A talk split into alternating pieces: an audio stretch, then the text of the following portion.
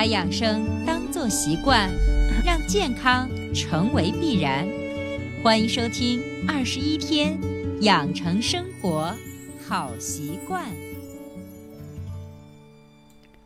手机前，亲爱的听众朋友们，大家好！依然收听到的是伟娜主持分享的《二十一天养成生活好习惯》的节目。还是一句老话，如果你喜欢我们的节目，请订阅、转载一下，让更多的人受益。那么，在素食的力量，我们总共分了三期。在第一期的节目中，维娜主要是想跟大家分享素食的一些营养功效。第二期呢，是利用食物之间的扬长避短的功能，让它更有完美的力量呈现出来。那么这期节目，伟娜将延续着上期的话题，继续延伸，把药食进行完美的搭配，让它圆满呈现。当然，很多人会问，什么叫药食？其实我们中医里头有一个词叫做“药食同源”，指的是很多食物呢本身它就是药物，它们之间并没有绝对意义上的分界线。在《淮南子·修物训》中称道：“神农尝百草之滋味，水泉之甘甜，今民所知辟就。当此之时，一日而愈七十毒。”可见，在神农时代的药跟食是不分的，无毒者可救，有毒者当避。当然，今天我们给大家推荐的素食药膳，有一个呢本身就是食物，另外一个就是药物。主角是谁呢？就叫做银杏果和竹笋。严格个意义上说，银杏果呢，它是在药食中更倾向于药，只要制作得当。不仅效果出众，口感也非常的好。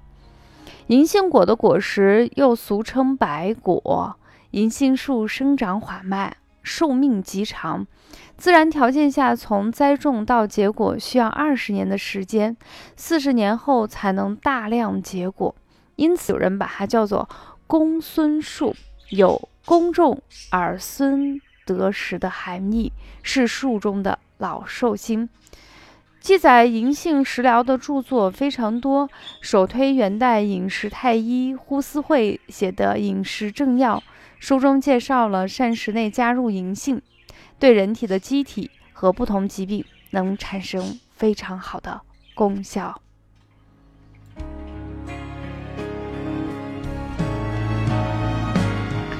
那不仅在这个饮食正要中有记载，明代的李时珍曾说过：“银杏果入肺经，益脾气，定咳喘，缩小便。”银杏在古代被列为皇家贡品。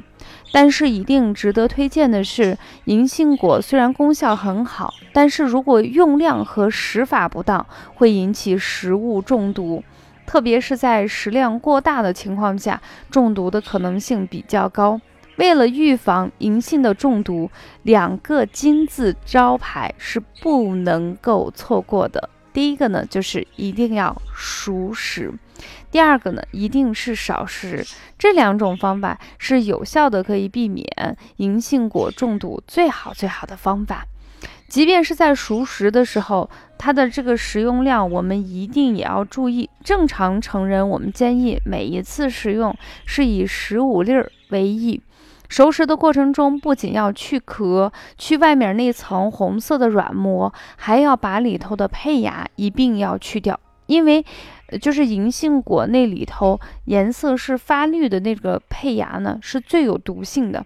把这个胚芽一去掉，做熟以后，银杏果的整个毒性就大大下降，食用起来就非常非常的安全啦。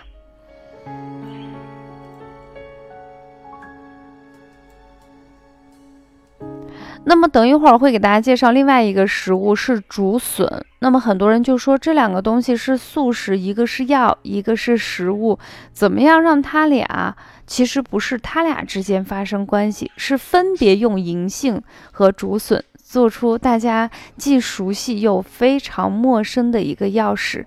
首先第一个给大家推荐的是白果腐皮粥，用到的原材料呢是白果十到十五克。啊，再提醒大家一次，一定是去壳、去皮、去胚芽。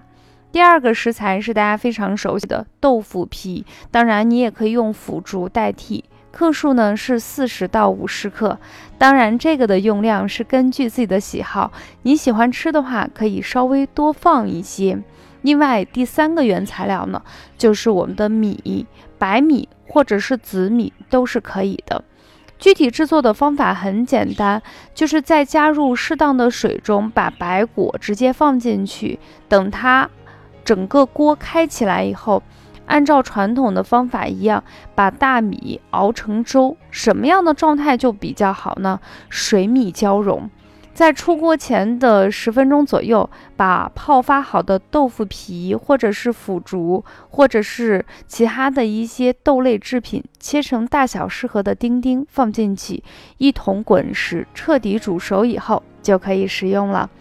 这个白果腐皮粥有非常好的养胃祛痰、止咳定喘的作用。对于那些秋冬季节因为肺虚出现的咳嗽，或者是肾虚出现的遗尿，甚至是小便频数，女性的体虚都有非常好的食疗作用。每一次食用量不用过大，三百到五百克就好啦。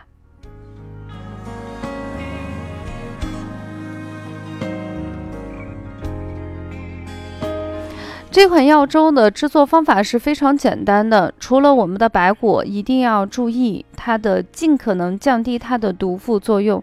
第二个呢，就是熬的时候一定要水米交融，米跟水是看不清楚，你中有我。我中有你，这样的话，这款药粥才能起到更好的食疗跟补益作用。说完了，大家既熟悉又陌生的银杏果，下来我们再看第二个食物的东西。我们今天给大家推荐的叫做菟丝子笋饭。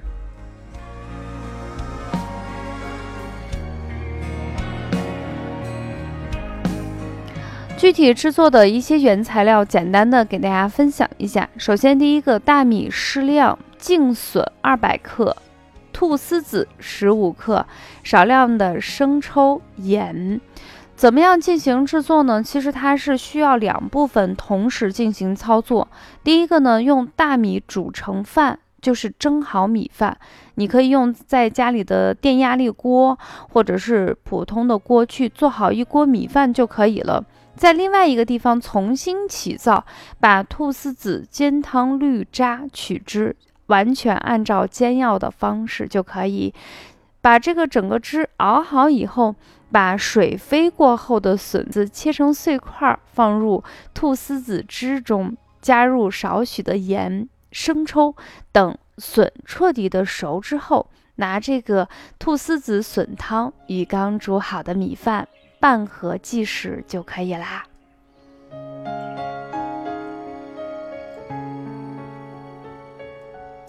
为什么一定要把我们的笋子一定要进行水飞？其实，在上期节目中已经给大家分享了，因为有一些食物中本身含有一定量的草酸，所以通过这种水飞的方法，可以让草酸尽可能少的溶解在食物之中，来。尽可能减少对钙跟铁的一个吸收，所以我们的笋子一定要进入水飞法。第二个呢，就是我们注意事项呢，就是把蒸好的米饭跟我们菟丝子笋汤搅拌均匀，就是变成拌饭。像南方很多人喜欢吃的酱油拌饭，类似于这样的功效。饭的干跟稀喜好呢是由自己去定。你喜欢喝汤，你可以多浇一些；你不喜欢喝汤，你可以把它放的稍微浓稠一些就可以了。这个菟丝子笋饭呢，它有非常好的功效，对于那种经常感觉非常疲乏的人、睡眠不好的人，它有非常好的解乏和安神的功效。长期生活在都市的人，工作节奏非常的紧张，啊，身体呢感觉经常的困倦，精力不足，那么经常吃这个菟丝子笋饭，有非常好的消除疲劳、加深睡眠、恢复体力的作用。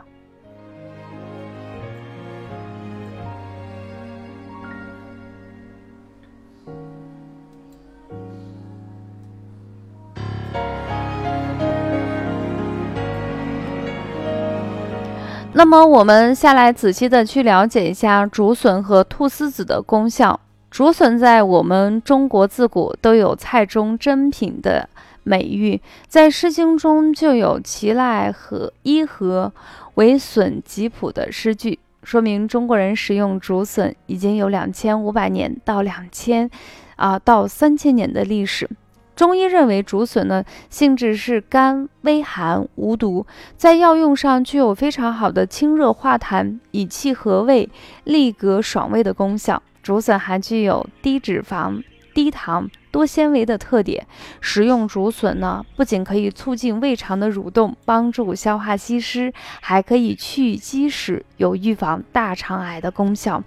经常在职场中打拼的人，特别是久坐办公室，不仅会腰粗腿粗，最主要是肠胃的运化功能下降了。不妨可以抽出时间做上这一款非常美味的药食药膳，可以刺激我们大肠的蠕动，帮助我们缓解便秘的尴尬。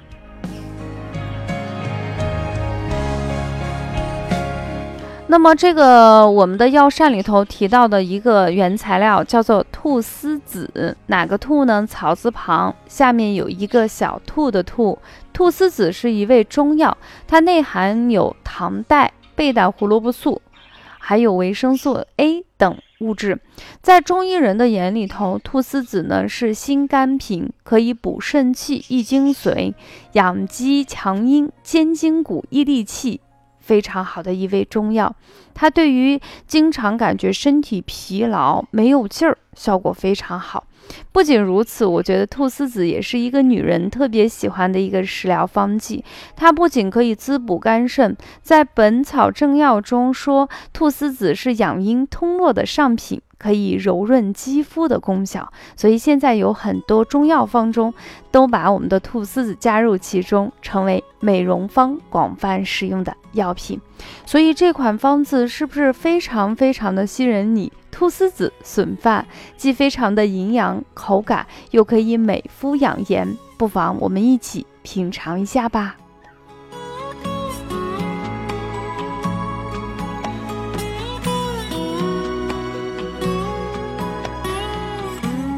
总共用了三期的节目，维娜给大家分享了素食的力量。其实想通过三期非常短暂的时间，告诉我们每一个食物，哪怕你觉得非常的普通。它依然发挥着自己顽强的生命力，发挥着自己的力量，用自己的语言去诉说自己的曾经经历和发挥的最好作用。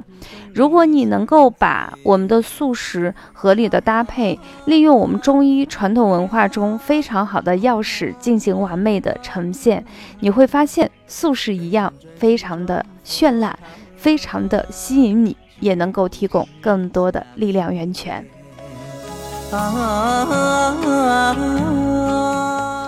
好的，分享到这里，本期二十一天养成生活好习惯的节目就暂告一段落。还记得我们今天的主题是什么？素食的力量三，药食搭配圆满呈现。当然，如果你也是一个喜欢吃素食的人，或者你已经开始尝试素食养生的话，你在。吃素食的过程中有哪些非常好的心得体会？也可以在我们的节目下方给伟娜留言。嗯，说不定你提供的方法更吸引到我，我到时候会私信跟你一起共同探讨，一起共同学习。最后，祝我们所有的听众们身体康泰，全家幸福。下期节目我们不见不散。天上升起皎洁的月亮。把你的脸庞浮在我心上，啊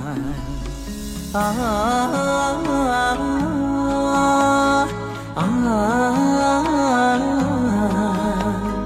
你那美丽的脸庞，悄然浮在我的心上，啊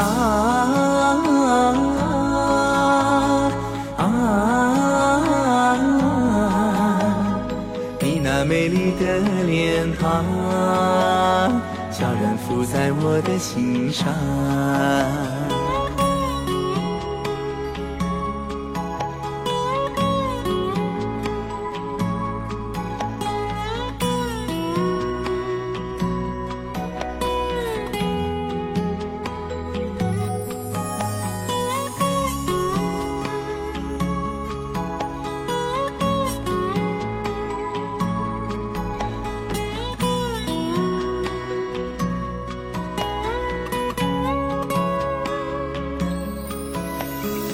啊啊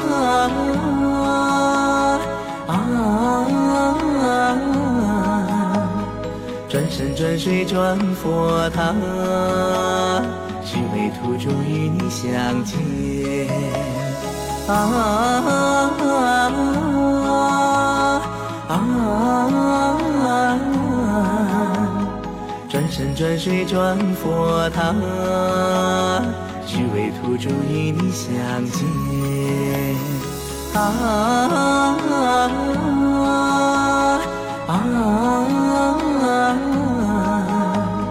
转山转水转佛塔，只为途中与你相见。啊啊！转山转水转佛塔，只为途中与你相见。转山转水转佛塔，只为途中与你相见。